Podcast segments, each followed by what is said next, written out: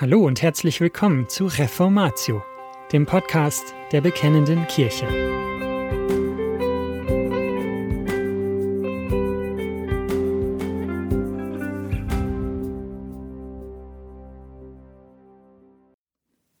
Die Verheißung der Beschneidung des Herzens Teil 4 Hesekiel von Ludwig Rühle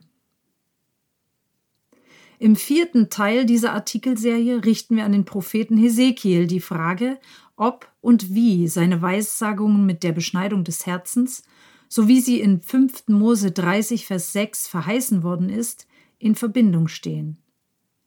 Und der Herr, dein Gott, wird dein Herz und das Herz deiner Nachkommen beschneiden, dass du den Herrn, deinen Gott, liebst von ganzem Herzen und von ganzer Seele, damit du lebst. Im letzten Teil ging es um Jeremia. Wir sahen, dass die in seinem Buch enthaltene Verheißung des neuen Bundes in der Verheißung der Beschneidung des Herzens verankert ist. Jeremia legte den Schwerpunkt auf das Wort Gottes.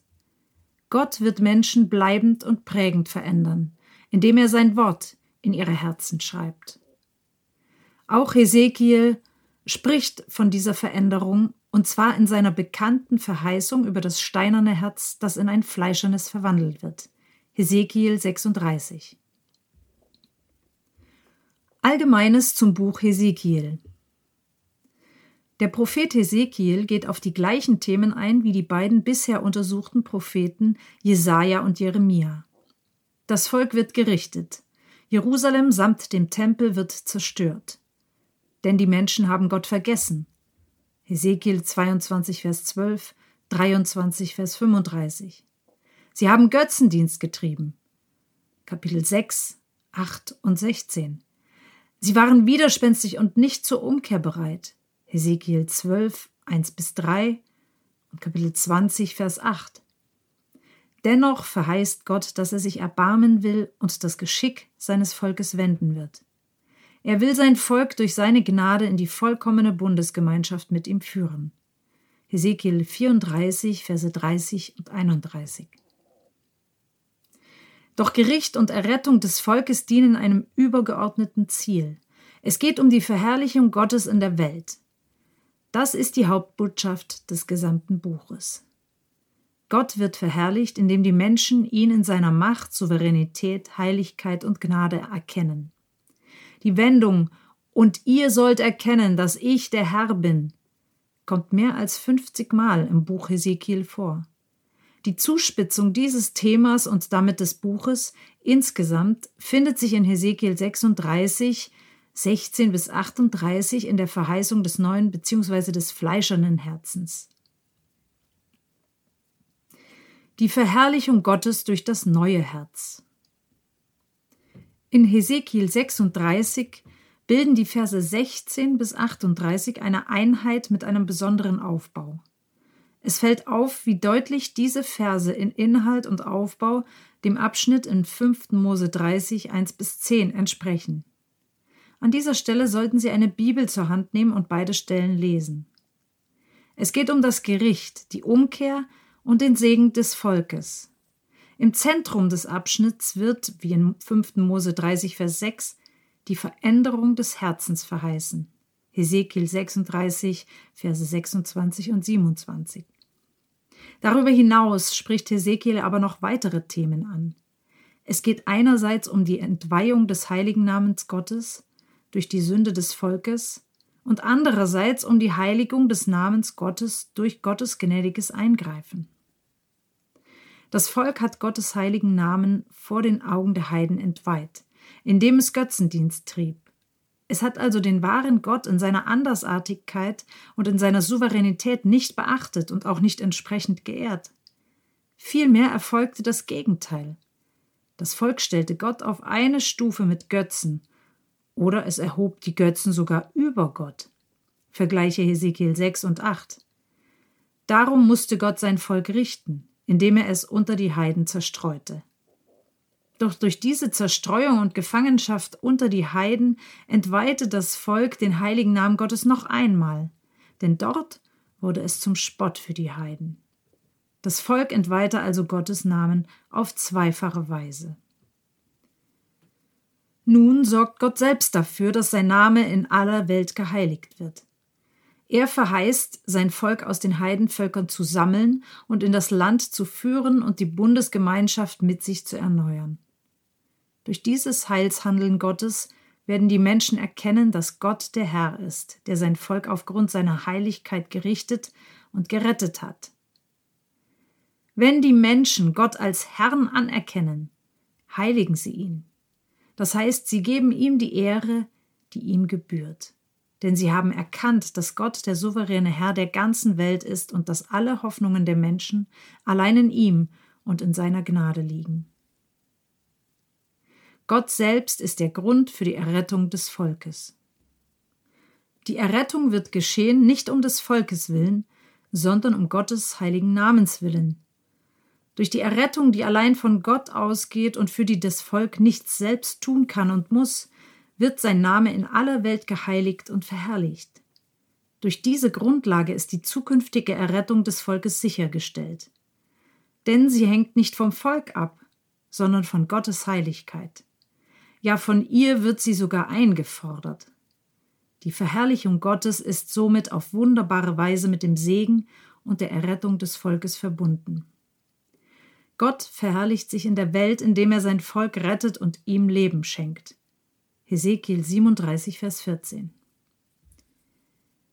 Vom steinernen zum fleischernen Herzen. Das steinerne Herz ist ein Bild für das sündige, widerspenstige Wesen des Volkes. Bei der Sünde des Volkes geht es also nicht nur um äußere Handlungen, sondern um die innere Einstellung der Menschen. Diese ist feindlich gegenüber Gott. Sie ist tot wie ein Stein. Dieser Herzenszustand wird besonders an dem Umstand offenbar, dass Hesekiel zu den bereits verschleppten Juden sprach, also zu denen, die das Gericht bereits erfahren hatten. Dennoch blieben sie taub und blind für Gott und sein Wort. Die Erfahrung des Gerichts reicht also nicht aus, damit das Volk zur Einsicht und zur Umkehr kommt. Gott muss das Volk auf eine andere Art und Weise zur Umkehr führen. Das fleischerne Herz ist ein Bild für das durch die Gnade Gottes veränderte Wesen des Menschen.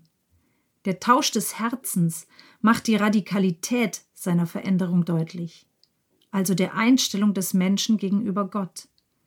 Das Herz des Menschen, das für Gott unempfindsam war, soll für ihn empfänglich werden.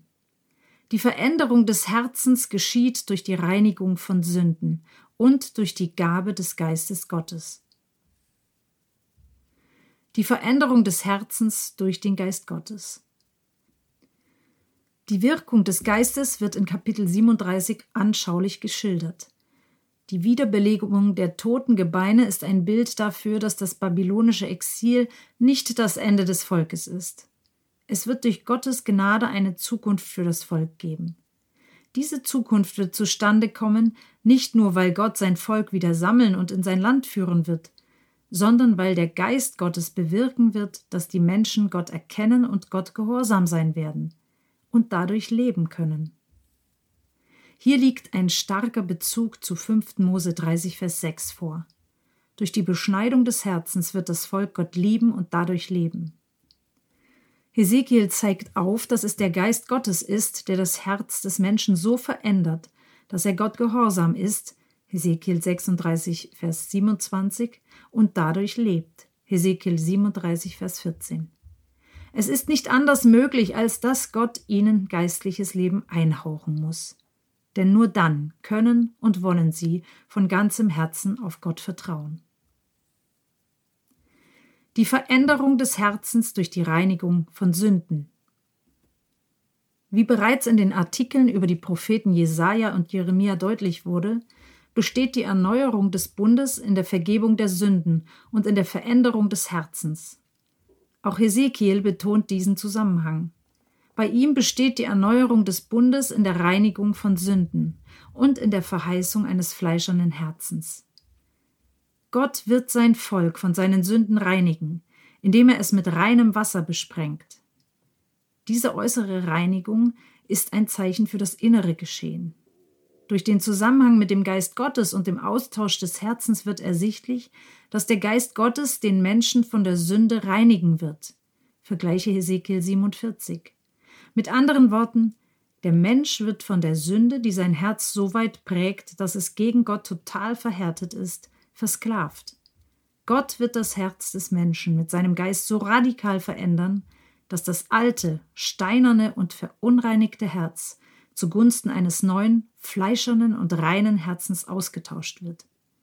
Durch das neue Herz, ja durch den Geist Gottes, wird der Mensch Gott erkennen und ihm gehorsam sein. Und der Messias? Auch Hesekiel spricht vom kommenden König, vom Messias. Die erste Verheißung dieses zukünftigen Königs findet sich in Kapitel 34 im Zusammenhang mit dem Gerichtswort über die Hirten und die Führer Israels, die sich als untreu erwiesen haben. Gott wird sie richten und sich selbst um seine zerstreuten und verwundeten Schafe kümmern. Dazu hat er einen besonderen Hirten bestimmt, der das Amt anstelle der untreuen Führer übernehmen wird. Im Gegensatz zu den bisherigen Führern des Volkes wird er das Volk recht weiden. An der zweiten Stelle, an der der zukünftige König verheißen wird, geht es um die Erneuerung der Einheit des Volkes. Hesekiel 37, 15 bis 28. Durch diese Verbindung des Messias mit dem Gehorsam und der Einheit des Volkes sowie mit der Bundeserneuerung, die zu einer ewigen Gemeinschaft des Volkes mit Gott im Land führen wird, ist die Verheißung des Königs deutlich mit der Verheißung des neuen Herzens verbunden. Zusammenfassung Hesekiel verkündet das Gericht Gottes wegen der Sünden des Volkes, namentlich wegen des Götzendienstes. Die Abgötterei des Volkes liegt im steinernen, gegen Gott gerichteten Herzen. Darum kommt Hesekiel in der Zuspitzung seiner Botschaft auf das Thema der Veränderung des Herzens zu sprechen. Er stellt die Notwendigkeit der Veränderung des Herzens deutlich heraus. Das Herz zu beschneiden heißt, das alte steinerne Herz gegen ein neues fleischernes zu tauschen. Das fleischerne Herz ist ein Herz, das von Gott kommt und ihn erkennt. Diese grundlegende Veränderung, so Hesekiel weiter, wird durch den Geist Gottes bewirkt. Gott wird durch seinen Geist im Innern des Menschen wirken und ihn erneuern. Ferner betont Hesekiel die Souveränität Gottes. Die Abhängigkeit des Volkes von Gottes Handeln akzentuiert der Prophet so stark, wie es in keinem der bisher untersuchten Propheten der Fall war. Es geht dabei aber nicht nur darum, dass Gott allein die Erlösung und die Umkehr des Volkes bewirkt. Hesekiel macht außerdem deutlich, dass Gott selbst und seine Verherrlichung der tiefste Grund und das Ziel seines herrlichen Heilshandelns ist. Unbestritten ist diese Wahrheit bereits in der Botschaft von Mose sowie von Jesaja und von Jeremia enthalten. Aber Hesekiel spricht sie am deutlichsten aus und bringt sie direkt in Verbindung mit der Verheißung der Beschneidung des Herzens. Durch das neue Herz wird das Volk zu Gott umkehren und gerettet werden. Die Errettung des Volkes dient dazu, das Volk und alle Welt erkennen zu lassen, dass Gott der Herr ist. Im Neuen Testament finden wir sehr viele Aussagen, die die Botschaft der Verherrlichung Gottes aufgreifen. Römer 11, Verse 33 bis 36, Epheser 3, Verse 14 bis 21 und andere. Auch Jesus, der immer wieder betont, dass er gekommen ist, um Verlorene zu retten, betet, gerade kurz bevor er ans Kreuz geht, dass Gott sein Vater verherrlicht werden möge. Vater, die Stunde ist gekommen, Verherrliche deinen Sohn, damit auch dein Sohn dich verherrliche, gleich wie du ihm Vollmacht gegeben hast über alles Fleisch, damit er allen ewiges Leben gebe, die du ihm gegeben hast. Das ist aber das ewige Leben, dass sie dich, den allein wahren Gott und den du gesandt hast, Jesus Christus, erkennen. Ich habe dich verherrlicht auf Erden. Ich habe das Werk vollendet, das du mir gegeben hast, damit ich es tun soll. Johannes Kapitel 17, 1 bis 3. Bevor wir die Ergebnisse dieser Artikelserie zusammenfassen, wollen wir in einem weiteren Artikel auf die zwölf sogenannten kleinen Propheten eingehen. Und das war's schon wieder mit dieser Folge von Reformatio. Wenn Sie selbst eine Frage an uns haben, laden wir Sie herzlich dazu ein, uns diese zu schicken. Besuchen Sie uns unter www.bekennende-kirche.de/fragen und nutzen Sie das dortige Formular. Wir werden Ihnen darauf antworten und, so Gott will, Ihre Fragen klären. Außerdem können Sie auf der Seite der Bekennenden Kirche wie gewohnt die Beiträge aus der BK lesen, die Zeitschrift abonnieren und unsere Arbeit mit einer Spende unterstützen. Alle Links finden Sie auch in der Beschreibung dieser Folge des Podcasts. Wir bedanken uns fürs Zuhören, wünschen Ihnen Gottes Segen und sagen Tschüss. Bis zum nächsten Mal.